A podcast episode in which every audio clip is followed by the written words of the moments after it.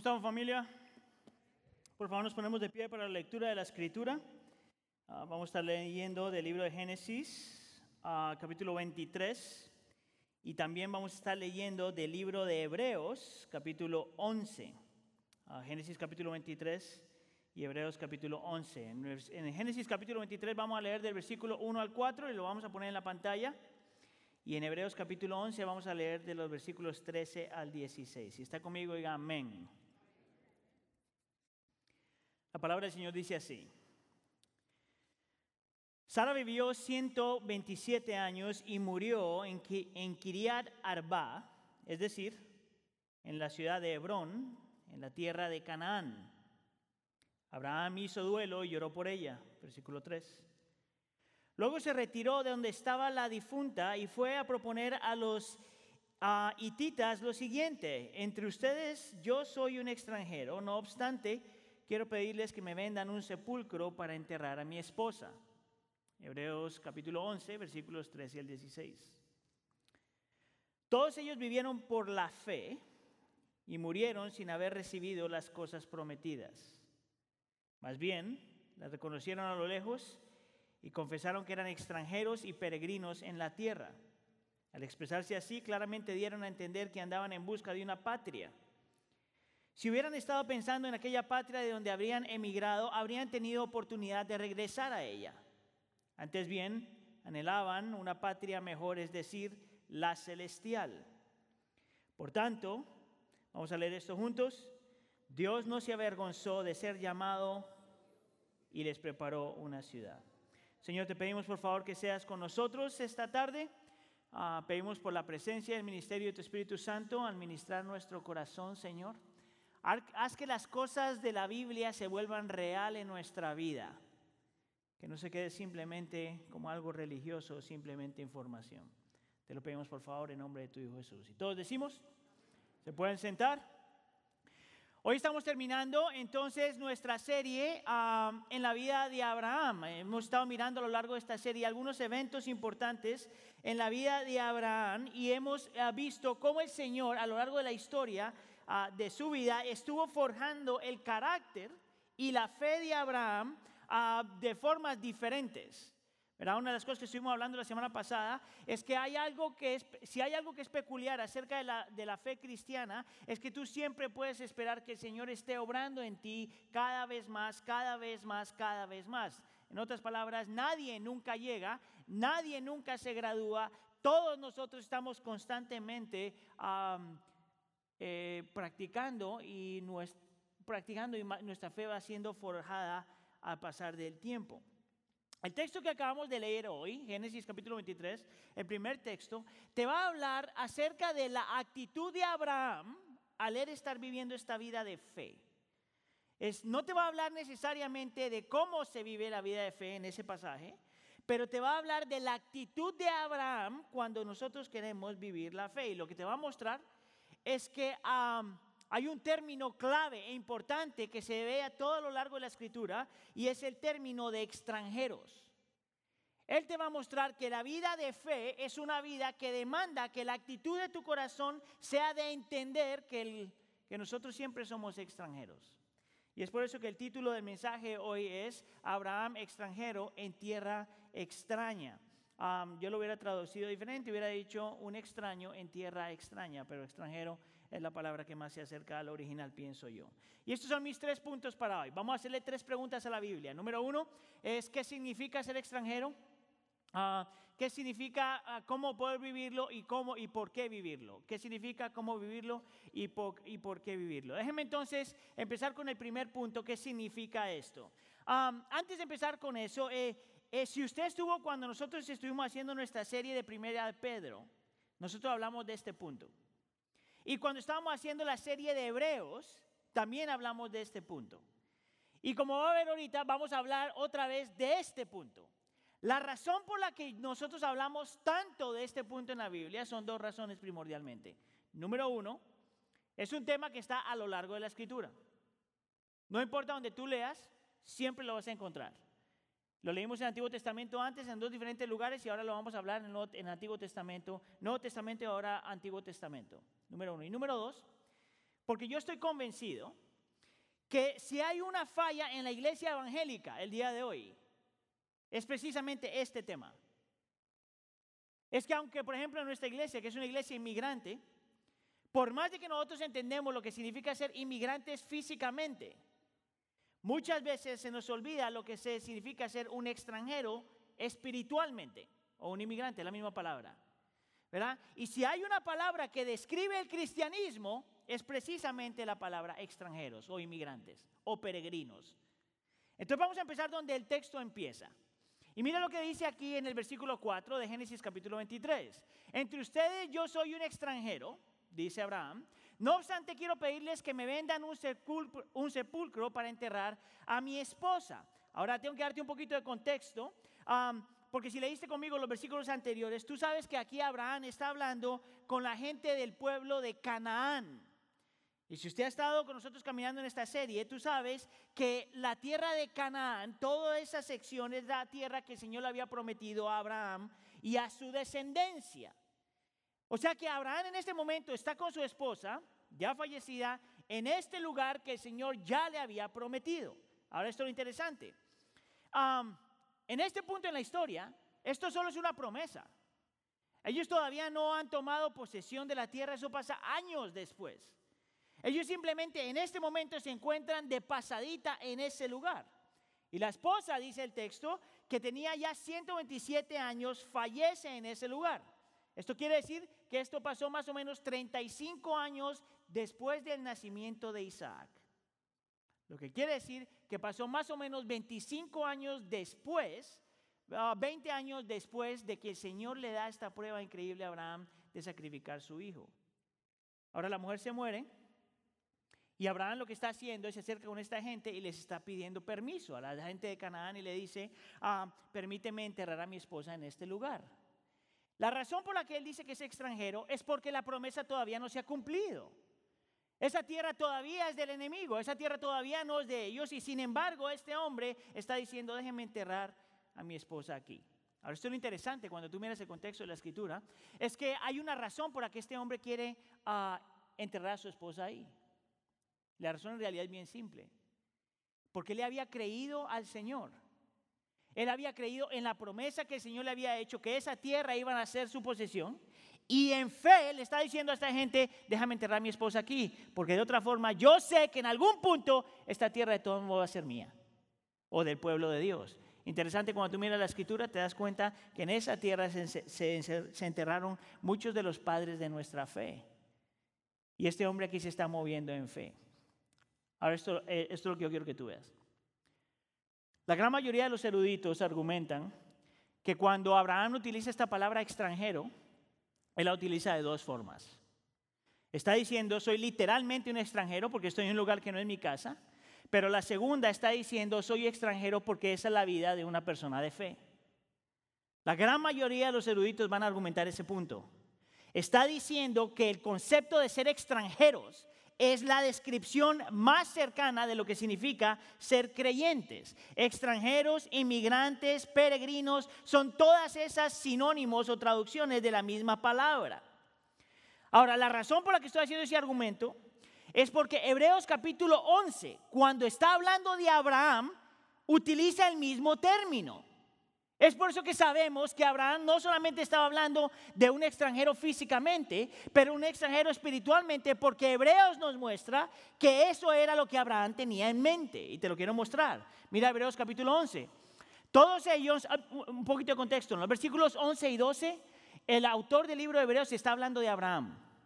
Luego salta este versículo y, luego el versículo que sigue vuelve a hablar de Abraham. Por eso sabemos que este versículo aquí está hablando en específico de la actitud de Abraham cuando él estaba viviendo en esta tierra. Mira lo que dice. Todos ellos vivieron por la fe y murieron sin haber recibido las cosas prometidas, más bien se reconocieron, la reconocieron a lo lejos y confesaron que eran, lea conmigo, extranjeros y peregrinos en la tierra. Es por eso que sabemos que Abraham tenía dos cosas en mente cuando, utilizó esta palabra. Ahora, en Génesis solo dice extranjeros. En Hebreos añade la palabra peregrinos. La razón por la que hacemos esta distinción entre el Antiguo y el Nuevo Testamento es porque en el original en realidad son dos palabras, no solamente una. Y la definición de esto es bien importante. Mira, te lo voy a traducir así. Un extranjero, obviamente, es una persona que está en un lugar y que no nació en ese lugar. Ejemplo, 60% de las personas que están aquí. ¿Cuántos de ustedes son extranjeros? Levanten la mano. Ok, ¿cuántos no son extranjeros? Porque nacieron aquí. Uno, dos, tres, cuatro, cinco, seis, ocho, nueve. Los perdonamos. Pues está bien. La idea es esta. Hay un extranjero, es bien claro, es una persona que está en un lugar, en un país, en una nación que no es su casa, no nació ahí. Lo interesante es con la palabra peregrinos. Que la mejor traducción de la palabra peregrinos es esto, un residente temporal. Escucha aquí porque necesito que entienda esto. Un residente temporal, olvídese de la política, olvídese de Trump por un segundo.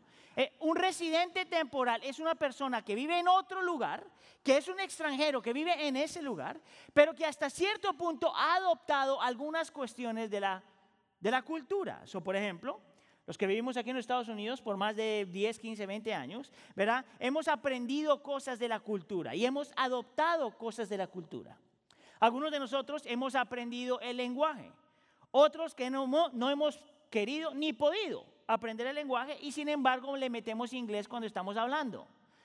Algunos de nosotros hemos aprendido algo del, estilo de vida americano. Yo te puedo dar un ejemplo conmigo, por ejemplo, ah, yo no me di cuenta cuánta influencia el mundo americano tenía sobre mí hasta que me empezó a molestar la gente que llegaba tarde a la iglesia. No, yo no estoy hablando de ustedes. La realidad es que el tiempo es algo bien americano, ¿verdad? Y los latinos somos mucho más flexibles en eso. Bueno, yo he estado tanto tiempo aquí que eso me ha, simplemente es parte de mi forma de pensar. Un extranjero peregrino es alguien ah, que toma algunos valores, que vive un estilo de vida muy parecido hasta cierto punto de un, del lugar donde está y sin embargo sabe siempre que esa no es casa. Tienes tu casa, vives en este lugar, trabajas, compras, tienes hijos, todo, pero hay algo siempre que te recuerda como que no es casa. De la, forma que lo pongo es, hay algo siempre que no encaja. ¿Entiendes ese término? Siempre hay algo que no encaja completamente. Te lo pongo de esta forma. Cuando mi familia y nosotros salimos de vacaciones, o cuando yo viajo, eh, los primeros dos, tres días yo nunca duermo bien. Por más de que el hotel sea lindo y por más lo que sea, yo no duermo bien. Porque me cuesta como dos o tres días acostumbrarme a la cama en la que estoy durmiendo. Haz de cuenta que ser un peregrino es algo muy parecido a eso. Que tú estás ahí y es bonito y lo disfrutas y todo lo demás, pero siempre hay algo que te dice, ven, esta no es mi cama. Ahora cuando yo voy a casa, la cama está acostumbrada de la forma que yo duermo, las cosas están donde yo quiero que estén todo está acomodado a nuestro estilo de vida, a nuestros valores, a lo que nosotros nos gusta. Por lo tanto, en mi hogar, todo encaja. Aún lo que está desordenado encaja. Porque es parte de mi vida. Un peregrino es como una persona en un hotel o en otro lugar. Donde no importa lo que tengas y hagas, hay algo siempre como que no encaja. Y hablando espiritualmente, eso es lo que significa ser creyente. Estás aquí, vives aquí, este es tu mundo, el Señor te lo ha dado, aquí tienes tus hijos, tu casa, tu hogar, tu trabajo, tu carrera, si tienes una carrera, todo está aquí. Y sin embargo tú siempre sabes que hay algo que es diferente. Ahora este mismo pensamiento que tiene Pedro cuando habla acerca de esto. Primera de Pedro capítulo 1, mira lo que dice. Pedro, apóstol de Jesucristo, a los elegidos que el Señor escoge, extranjeros dispersos por el punto. Es el mismo término. Desde el principio, este es el principio de la carta. Y empieza a decir a la gente, no solamente ustedes han sido elegidos y son creyentes, pero a la misma vez son extranjeros. No esperen que este sea su casa. Ahora mire lo que dice 1 Pedro capítulo 2. Queridos hermanos, les ruego como extranjeros y peregrinos en este mundo, que se aparten de deseos, deseos pecaminosos que combaten contra la vida. Y en este versiculito nosotros vemos dos cosas que son bien importantes. Número uno, que el extranjero, el peregrino, es el que sabe realmente que no importa lo que tú hagas aquí, si tú eres creyente, nunca se va a sentir 100% como casa. No importa lo que tú hagas. No importa si tú tienes lucha, eh, eh, victoria, no importa si tienes tremenda carrera, no importa si compraste tu casita y tu carrito, no importa si tienes hijos y los hijos de tus hijos, no importa lo que logres y alcances, no importa lo que tengas o lo que no tengas, para el creyente siempre el mundo te trae un sabor de, me falta algo. Es por eso que es tan ilógico, mis hermanos, pensar que tú vas a encontrar en esta tierra como está, sin que Cristo haya regresado, toda la satisfacción, toda la alegría, todo el placer y toda la seguridad. Es ilógico pensar. Es más, yo te diría, la razón por la que tú sabes que esta no es tu casa es porque todavía no has encontrado la satisfacción, todavía no has encontrado la alegría, todavía no has encontrado el placer, todavía no has encontrado la seguridad. Esa es la mejor evidencia que tú fuiste creado para otro mundo, decía así es Luis. Es ilógico nosotros gastar nuestra vida, sacrificar nuestros hijos, sacrificar relaciones, sacrificar un montón de cosas pensando que yo voy a tener mi sueño celestial aquí que para algunos de ustedes el sueño celestial es el sueño americano. Eso es lo primero que te muestra este versículo. Y lo segundo es esto, que tú estás en guerra. No solamente esta no es tu casa, sino que tú tienes que esperar que van cosas en contra de tu propia fe. En otras palabras, que la vida del creyente como extranjero y peregrino siempre es una vida complicada. Porque es una vida que va en contra de la corriente. Siempre es una vida complicada. Es por eso que yo lucho tanto, mis hermanos, especialmente para los que tengo en Facebook. Cuando yo miro que ustedes recomiendan unos predicadores que lo único que echan son pura mentira. Es más, no le voy a decir el nombre porque algunos se van a lastimar, pero hay un hombre ahora que es popular en la iglesia del pueblo. Y es un pastor de no muy lejos de aquí, no les voy a decir el nombre, ¿ok? No muy lejos de aquí, que es un experto en dar consejos para el matrimonio. Y un montón de ustedes, oh, compartan, qué maravilla, increíble. Yo estoy diciendo, ese hombre habla de todo menos del Evangelio. Ese hombre promete que si tú pones dos, uno, dos y tres principios en tu matrimonio, tu matrimonio va a ser feliz para toda la vida. Te dura como tres semanas y eso se muere. Y te dice, si haces esto y logras esto y piensas y cambias tu forma de pensar y tienes una actitud positiva frente a la vida, a que Dios arregla tu matrimonio, a que el Señor levanta a tus hijos, a que vas a ser una persona en victoria y y algunos de ustedes que todavía están viendo esos videos todavía siguen miserables, todavía están luchando en el matrimonio, todavía sus hijos se están perdiendo. Porque se nos olvida que la vida del extranjero y el peregrino en realidad es una vida complicada. No es una vida miserable, eso no es lo que yo estoy diciendo. Es una vida complicada. La semana pasada estábamos hablando, nosotros vivimos en un mundo donde tenemos siempre tres enemigos yendo en contra de nosotros. ¿Se acuerda de eso? Los tres enemigos son Satanás, el mundo y sus ideas y nuestro propio corazón. Por supuesto, la vida del creyente es complicada. Por supuesto, la vida. Eso es lo que significa ser un extranjero y peregrino. Esta no es tu casa. Hay algo que no encaja. Por más de que trates de pensar que la vida es tan fácil. Usted dice, amén. Si nos visita por primera vez, usted dice, el peor día que vine a la iglesia.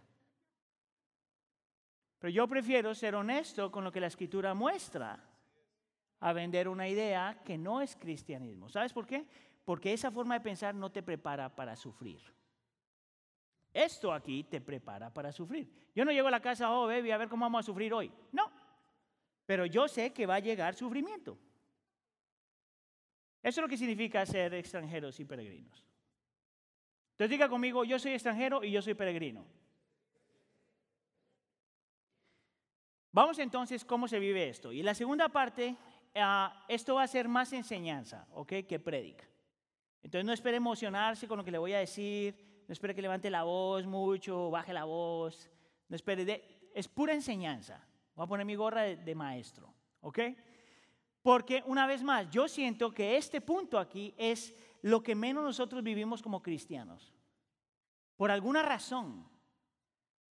¿verdad? O, cometemos el error de pensar que estamos haciendo nuestro propio reinito aquí, ¿verdad? O, estamos viendo de tal forma que parece que no entendiéramos lo que esto significa. Ahora, ah, hay dos clases de cristianos, aquí viene la enseñanza, ¿ok? Hay dos clases de cristianos, ah, se podría decir, los cristianos que creen en la gran comisión y los cristianos que creen en el gran mandamiento. Hace como dos semanas yo mencioné esto cuando estábamos hablando de la visión de la iglesia. Entonces, por ejemplo, la gran comisión viene de Mateo capítulo 28. Que el Señor dice, escucha acá, que el Señor dice que toda autoridad le ha sido dada a Él. Ahora, parece ahí un segundo, porque te está diciendo que aunque el mundo es pecaminoso y aunque nosotros somos extranjeros y peregrinos, toda autoridad se le ha dado a Cristo. Él reina sobre la creación aunque está pasando lo que está pasando. Toda autoridad. Nosotros no somos un grupo de personas que se mete a la guerra esperando a ver si el Señor hace algo. No, somos un grupo de creyentes que se mete a la guerra porque toda autoridad la tiene Cristo.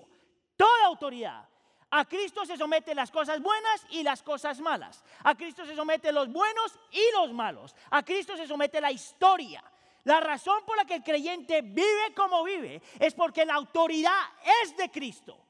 Toda autoridad ha sido a Él. Y dice, vayan. Note aquí, no, vayan al garete a ver cómo les va.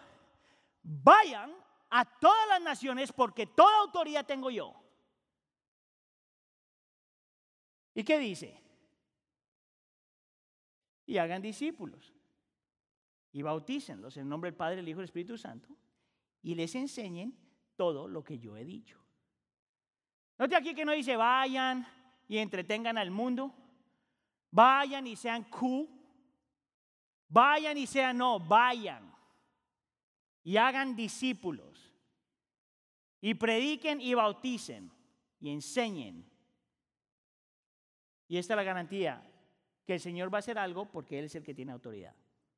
Esa es la gran comisión. Entonces un creyente, si usted es creyente, un creyente que no entiende eso no puede ser creyente, porque es parte de nuestra identidad. Ok, lo segundo entonces es un creyente de la, de la gran, no solamente la gran comisión, sino el gran mandamiento. Y el gran mandamiento es bien simple cuando dice amarás a tu prójimo como a ti mismo. Ahora, significa que todo lo que tú vives, todo lo que tú haces es amar a tu prójimo.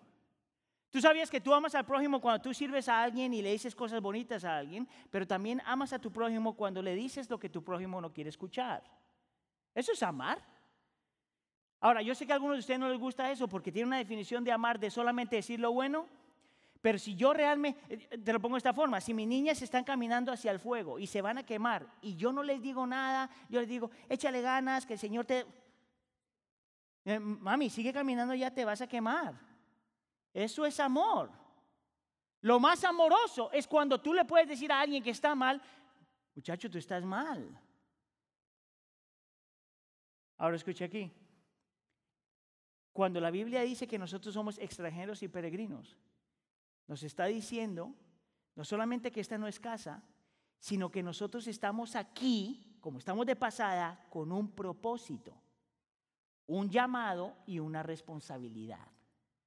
Porque si no, ¿por qué estamos aquí? Si somos extranjeros y peregrinos, si esta no estamos, si esta no es casa y estamos pasando, si estamos de pasadita para donde nuestra casa es, ¿por qué estamos aquí? Por un propósito, con una responsabilidad y con un llamado. Para traer la gran comisión y el gran mandamiento. Al mismo tiempo. En otras palabras, el peregrino o el extranjero está aquí para envolverse en lo que Dios quiere que te envuelvas. No simplemente para crear tu reino, no solamente para andar con la gente que te cae bien. Nosotros fuimos creados, llamados y rescatados para un propósito más grande que tu propia felicidad. Escuche, Yo quisiera argumentar que esa es la definición de la palabra santidad.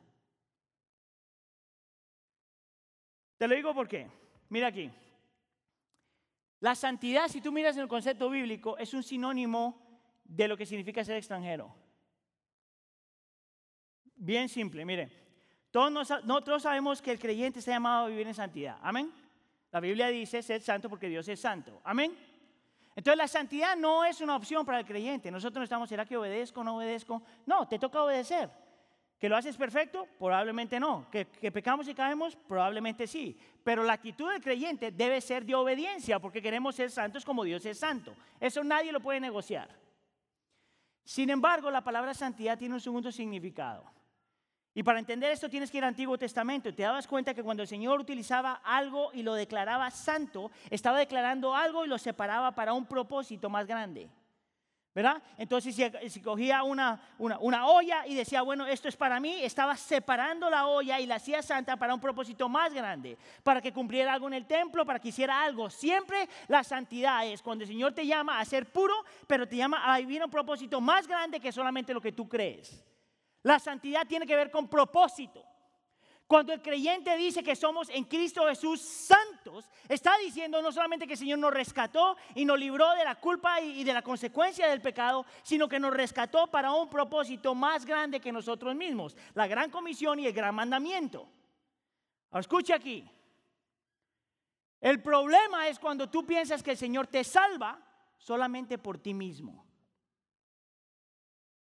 Mira, lo peor que puede hacer la iglesia es pensar que el Señor te rescató simplemente para que tú seas feliz. Por supuesto que somos felices. Hemos sido perdonados y aceptados, santificados, justificados. Todas estas palabras, adoptados.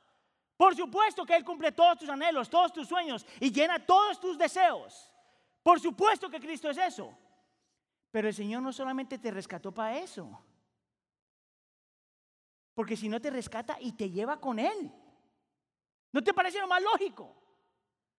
El Señor te rescata y te lleva con Él. Pero eso no fue lo que el Señor hizo. Él te santificó, te separó y te dejó aquí. Con un propósito, una visión y un llamado. Y yo quiero entonces darte cinco cosas que yo entiendo que la iglesia del pueblo tiene que abrazar hoy que los creyentes tienen que abrazar para realmente aprender a vivir como extranjeros y peregrinos. Mira, te voy a mostrar la primera. Tú y yo estamos llamados a la fidelidad y misión. Cuando hablo de la fidelidad, simplemente estoy haciendo referencia a lo que acabo de decir acerca de la santidad. Tú estás llamado a vivir en santidad.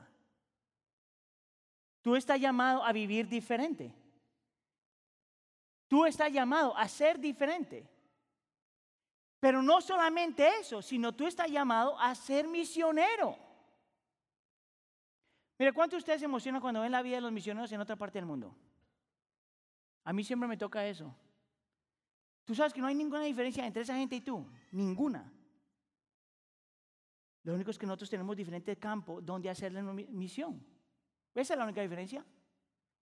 Tú sabes, como iglesia, iglesia, uh, Wheaton Bible Church, como iglesia, una de las cosas que estamos cambiando, nosotros tenemos como Creo que son como 500 misioneros, hemos apoyado como 500 misioneros, más o menos 580 misioneros. Que yo les decía, eso es como 6 misioneros por año, pero en este momento nosotros apoyamos como 230 misioneros a lo largo del mundo. Y una de las cosas que estamos cambiando en este último tiempo, estamos diciendo, ok, no vamos a mandar tantos misioneros allá, lo que vamos a hacer es empezar a apoyar misioneros que ya están allá. Gente que está viviendo en estos países, en estas comunidades, y nosotros los apoyamos para que ellos hagan misión allá. Parte de la razón por la que esa forma eh, de pensar ha cambiado es porque nosotros entendemos que la mejor forma de alcanzar el mundo es cuando tú estás haciendo misión donde tú estás. Por lo tanto, mi hermano inmigrante, si el Señor lo trajo aquí, no solamente fue para que tú te salvaras, sino para que seas parte de lo que Él está haciendo en esta tierra. ¿Tú entiendes eso? No es solo que tú trabajes, mi hermano. Esa es la forma más pobre de vivir. Es para que tú contribuyas a lo que el Señor está haciendo en esta tierra. en todas las esferas de la vida. Tú estás llamado a ser fiel y en misión. ¿Cuál fue el llamado del Señor Abraham? Serás bendición para todas las naciones de la tierra. Y de Abraham viene Cristo Jesús. Si tú has puesto tu fe en Cristo Jesús, ahora tu llamado es el mismo llamado de Abraham. Ser bendiciones para todas las naciones de la tierra. Es por eso que Mateo capítulo 28 dice, vayan y hagan discípulos. Es toda una, es toda una sola historia. Tú no solamente eres un cristiano, tú eres un cristiano instrumento del Señor. Oh, cómo yo oro para que el pueblo inmigrante en los Estados Unidos entienda que el Señor nos salvó y nos trajo por propósitos más grandes que simplemente el sueño americano. Más grandes. Es por eso que oramos por sus hijos.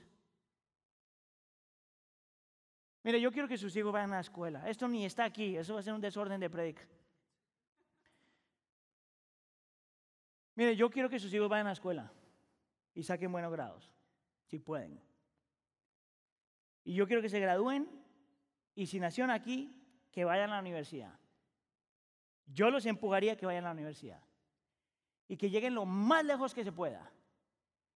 Pero no para que se compre una casa, un carro mejor, o te compre a ti una casa, porque muchos de nosotros estamos tratando de vivir nuestra vida por medio de nuestros hijos. Sino para que en el lugar donde el Señor los ponga, ellos puedan hacer esto. Mire, como padre, si al final de mis días, cuando me estoy muriendo, lo único que veo es a Camila y Alejandra y decir, oh, mira qué lindo le fue en la vida. Ay, se consiguió un buen hombre y tiene hijos, tiene su casita y su carrito. Eso para mí es fracaso. Que el Señor le dé todo eso. Porque el que venga tiene que ser un buen hombre. Pero un hombre que contribuya junto a ella para la gloria del Señor, si es que el Señor la llama matrimonio, porque yo no sé si le va a llamar a eso. Y eso tú lo tienes que sembrar en el corazón de tus hijos desde ya. Ellos no solamente van a la escuela, ellos son enviados a la escuela. Tú tienes que entender eso. Tú estás llamado a ser una persona que vive en santidad, ser fiel, pero con un propósito más grande, traer el cielo, la gran comisión y el gran mandamiento. Número dos. Tú estás llamado a ser separados y envueltos. Eso es lo que quiere decir que en realidad hay cosas que tú simplemente no puedes participar en el resto de la creación, porque son cosas que no contribuyen al reino. Yo te podría decir de esta forma, si tú, si tú ah, vives en el mundo y tienes los mismos valores del mundo y la gente no puede reconocer que tú eres diferente y tienes el mismo estilo de vida y trabajas de la misma forma que todo el mundo y haces la misma y te vistes de la misma forma que todo el mundo y todo lo demás, si no hay nada diferente en ti, tú no puedes ser salvo. Es imposible que el Señor salve a alguien y lo deje igual. Pero tú no estás llamado a separarte del mundo. Tú no estás llamado simplemente a juntarte con los que son como tú.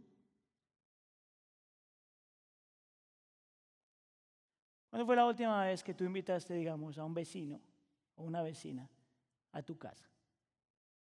Uno que no es creyente. Hoy te das cuenta que nosotros podemos convertir la iglesia casi, casi en un club social. Casi, casi. Ahora mire, usted, en dos semanas yo le voy a hablar de la necesidad de vivir en comunidad, para que se prepare. Pero nosotros vivimos en comunidad, pero no es el único grupo de personas con los que nos rodeamos. Tú estás llamado a estar separado para vivir para el Señor, pero a la misma vez estar envuelto. Mira, cuando yo estoy hablando con la gente, la gente me dice, oh Aníbal, eso suena como demasiado. Especialmente cuando hablo de santidad, la gente dice, oh Aníbal, eso suena como si fueras medio religioso, medio legalista. No, mi hermano, es que usted no puede ser igual a todos los demás. Yo, no, eso no tiene sentido. Si usted es igual a todos los demás, entonces tú no eres salvo. Pero si tú eres salvo, tú tienes que cuidarte y a la misma vez envolverte en el mundo. ¿Cómo el Señor te va a utilizar para la gran comisión y gran mandamiento si estás divorciado de lo demás? Tu fe, escucha acá, su fe es fe pública. Su fe es fe pública. Nuestra fe no es una fe privada. Tú sabes lo triste que sería que nadie sepa que tú eres creyente. O algo tan simple como que yo voy a la iglesia. Mira, eso es lo más fácil. Yo te doy lo más fácil. ¿Tú sabes cómo tú puedes mostrar a alguien que tú eres creyente? Solo di, voy a la iglesia. ¿Ya? Eso no es complicado. Número tres. Vamos a ir rápido con esto. Nosotros estamos llamados a ser atractivos y ofensivos. Mira, te lo pongo de esta forma. Ah, tu fe, tu fe, si eres creyente, es ofensiva por naturaleza. ¿Tú sabes por qué? Ahí va. Porque cuando alguien te dice, te cuestas conmigo, tú dices, no. ¿Por qué? O porque no eres mi esposa, mi esposo, o porque estoy casado o casada. Así de simple. Entonces, ¿qué se va a decir? Ah, tú eres un santurrón. Por lo tanto, es ofensivo. El problema cuando tú te paras en lo que tú crees es ofensivo. Cuando tú dices yo creo en esto, es ofensivo. Cuando tú dices yo creo, crío a mis hijos de esta forma, es ofensivo. En el momento que tú tomas una posición, en una convicción para vivir tu fe, es ofensivo. Está yendo en contra de lo que la gente dice, está yendo en contra de la cultura. Es ofensivo. Es imposible ser creyente y que la gente no se ofenda. Pero ofensivo no significa que no puede ser atractivo. Mira, te lo pongo de esta forma. Primera de Pedro pone así. Escucha acá. Honren en su corazón a Cristo como Señor. Honren al, Señor Jesucristo en su corazón como Señor. Estén siempre preparados para responder a todo el que les pida razón de esperanza que hay en ustedes. Ese versículo es extremadamente, confronta extremadamente, porque te está diciendo, vive de tal forma y atesora al Señor en tu corazón de tal forma que la gente tiene que mirar que Dios es real. Tiene que mirar de la forma que trabajas, de la forma que respondes, de la forma que haces las cosas todas en tu vida. El mismo 1 Pedro capítulo 2 dice que los malos, la gente que hace, que hace mal, miren tus buenas obras y glorifiquen a Dios en el día de la salvación. Que los malos aún puedan decir, hay algo en este hombre que solo le da gloria a Dios.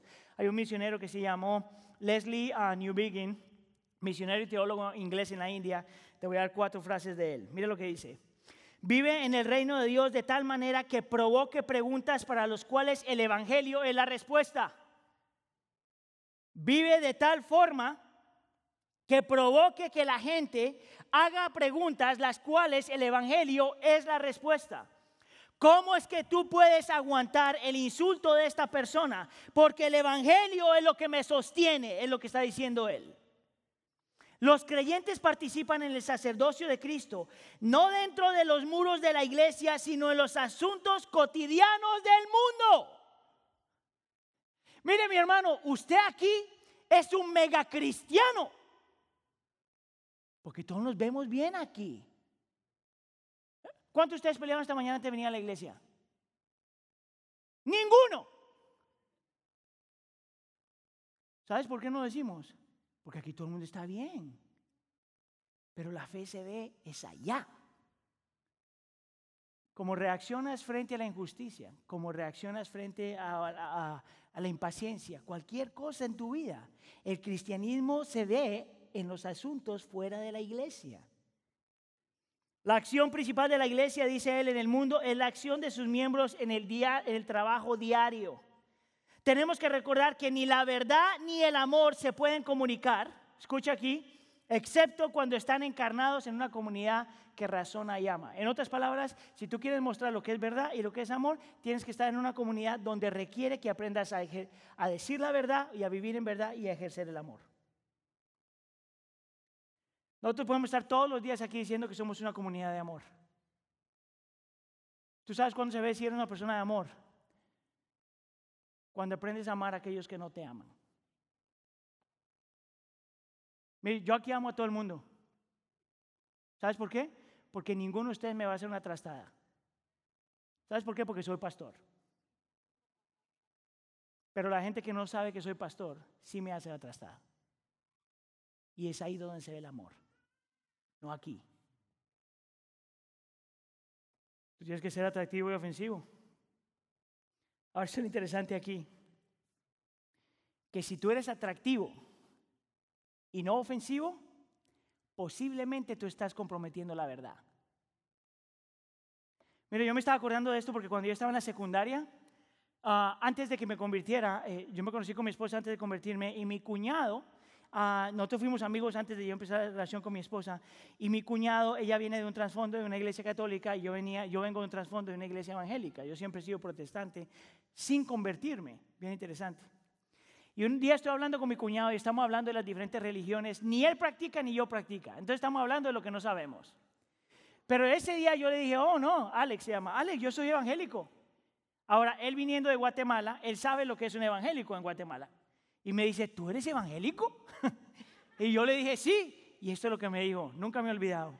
Oh, pero tú eres uno de los evangélicos chéveres. ¿Sabes lo que significa eso? Que no vivía bajo ningún principio evangélico. Solo que me llamaba evangélico. Es posible ser atractivo y nunca ofensivo. Lo que quiere decir es que tú estás comprometiendo la verdad. Y es posible ser ofensivo y nunca atractivo. Lo que quiere decir es que tú eres de estas personas que tienen la verdad, pero no saben ejercer amor. Y yo la verdad no sé cuál es peor. Porque no hay forma de coger solo una, tú tienes que tener las dos. Número cuatro, nosotros somos iguales y diferentes. ¿Eso es lo que significa con diferentes? Es que tú eres salvo si eres cristiano. Tú fuiste salvo por la gracia solamente. Pero donde eres igual es porque todavía eres pecador. Todavía eres pecador, todavía necesitas que la gracia te esté obrando, esté obrando en ti. ¿Sabes cómo se vive esto? Donde yo veo que nosotros luchamos más es cuando tú piensas que porque tú eres diferente eres mejor que el no creyente. ¿Tú sabes cuál es la evidencia más grande de un cristiano que realmente entiende el concepto de la gracia? Que tú sabes que aunque esta persona no tiene a Cristo, necesita la misma gracia que tú necesitas hoy, aunque tienes a Cristo. Porque aunque tenemos diferentes pecados, la diferencia es que yo he entendido que estoy vivo por la gracia del Señor. Y le pido que al Señor que le extienda gracia a esa persona, en vez de sentirme que soy superior porque soy salvo. Ese es el problema que nosotros tenemos cuando tenemos alguna clase de personas con las cuales nosotros no podemos lidiar. Porque la frase yo nunca haría eso. Mm. Yo he sido pastor por mucho tiempo para darme cuenta que no hay ningún pecado que alguien en la iglesia no cometa. Si tú eres diferente, el Señor te salvó por su gracia, pues tú sigues siendo un pecador todavía. No hay forma por qué ser orgulloso, no hay por qué sentirse superior a los demás. Y por último, en el Espíritu y con el Espíritu. Y esto es lo que significa. Nosotros somos salvos porque el Espíritu Santo hizo la obra. Y nosotros caminamos y vivimos en el cristianismo porque el Espíritu Santo sigue haciendo la obra, sigue iluminando, sigue santificando, sigue confrontándote con tu pecado, sigue haciendo la obra. ¿Estás bien, brother? No te va a lastimar. Oh, está bien. Pero con el Espíritu significa esto, que el Señor en su Espíritu está moviéndose aunque la gente no se haya convertido todavía. Tú tienes que aprender a mirar dónde el Espíritu se está moviendo. Mire, yo he compartido un par de veces esto aquí en la iglesia, pero um, para hacer la historia corta, yo he tenido conversaciones con alguien donde yo ni, ni, siquiera tenía idea que el Señor estaba haciendo la obra y en el momento que se enteraron que yo soy pastor, el Señor nos dio una conversación. Ahora, obviamente no todo el mundo tiene, no es pastor, pero sí puede decir que eres creyente. El Espíritu siempre se está moviendo. Tú siempre puedes ver cómo el Espíritu está haciendo algo en el corazón de la gente. Yo no alcancé a incluir esto, pero hay un concepto en teología que se llama gracia común que significa que Dios extiende su gracia aún para el no creyente. No son salvos, pero aún no para el no creyente. Entonces un buen padre, por ejemplo, es el efecto de la gracia común de Dios. Un buen trabajador es el efecto de la gracia común de Dios. Una persona responsable es el efecto de la gracia común de Dios, aunque la persona sea salva. ¿Tú sabes cuál es el problema con la iglesia? Nosotros miramos el pecado, pero no miramos el efecto de la gracia común. Y es cuando tú puedes ver la obra del Señor en gracia común que extiende misericordia y compasión para lidiar con todo lo demás. Entonces en esta relación con este muchacho, ah, que supo que era pastor, me empezó a hablar y yo lo empecé a ministrar. Y, pasé un par de semanas hablando con él y al fin y al cabo él, em, llegamos al tema del adulterio. Yo podía ver que este era un hombre responsable, buen trabajador, buen padre, hasta cierto punto buen esposo, pero era un hombre que en su corazón estaba guardando adulterio. Bueno, eso fue una conversación que tuvimos que tener. Pero cuando hablé con él de eso, era porque ya había visto el efecto de la gracia común en las otras áreas de su vida. ¿Puedes tú ver lo que el Señor hace en otra gente aun cuando no son creyentes? ¿O solo puedes ver su pecado? La tercera pregunta que tenemos que hacer entonces es cómo vivimos esto. Y es bien simple.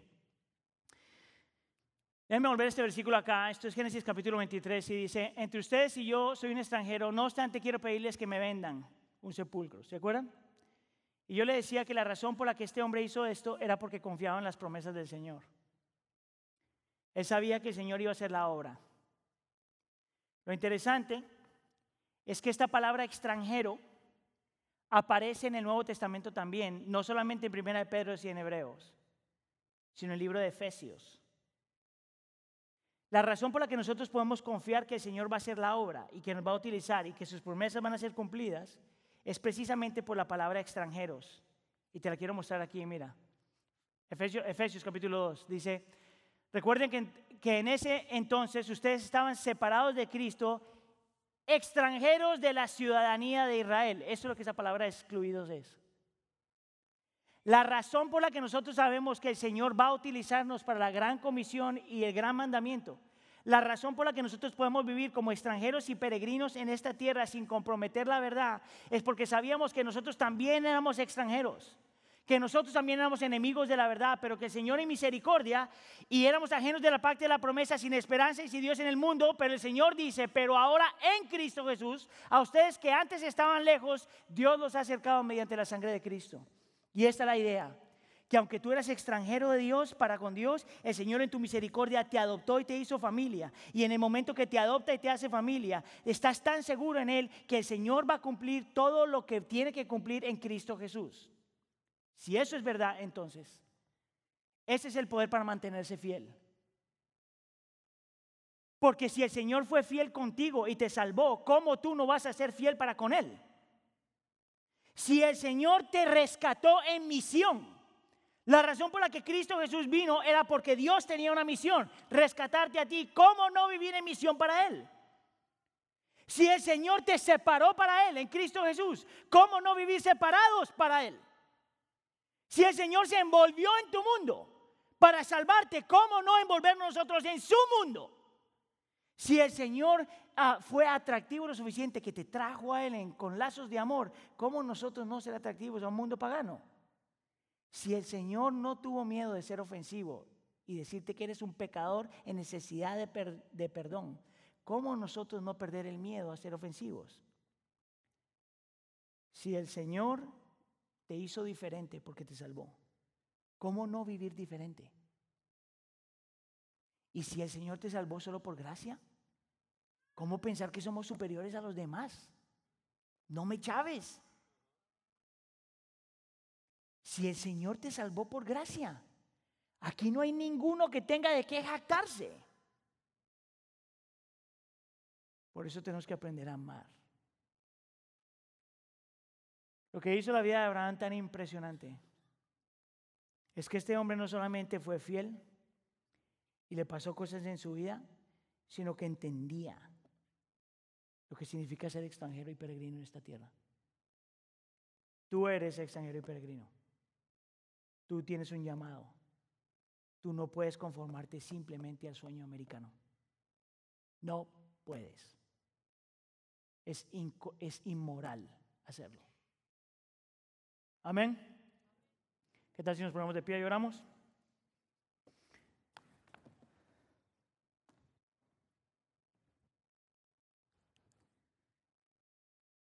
Señor, es bien fácil vivir vidas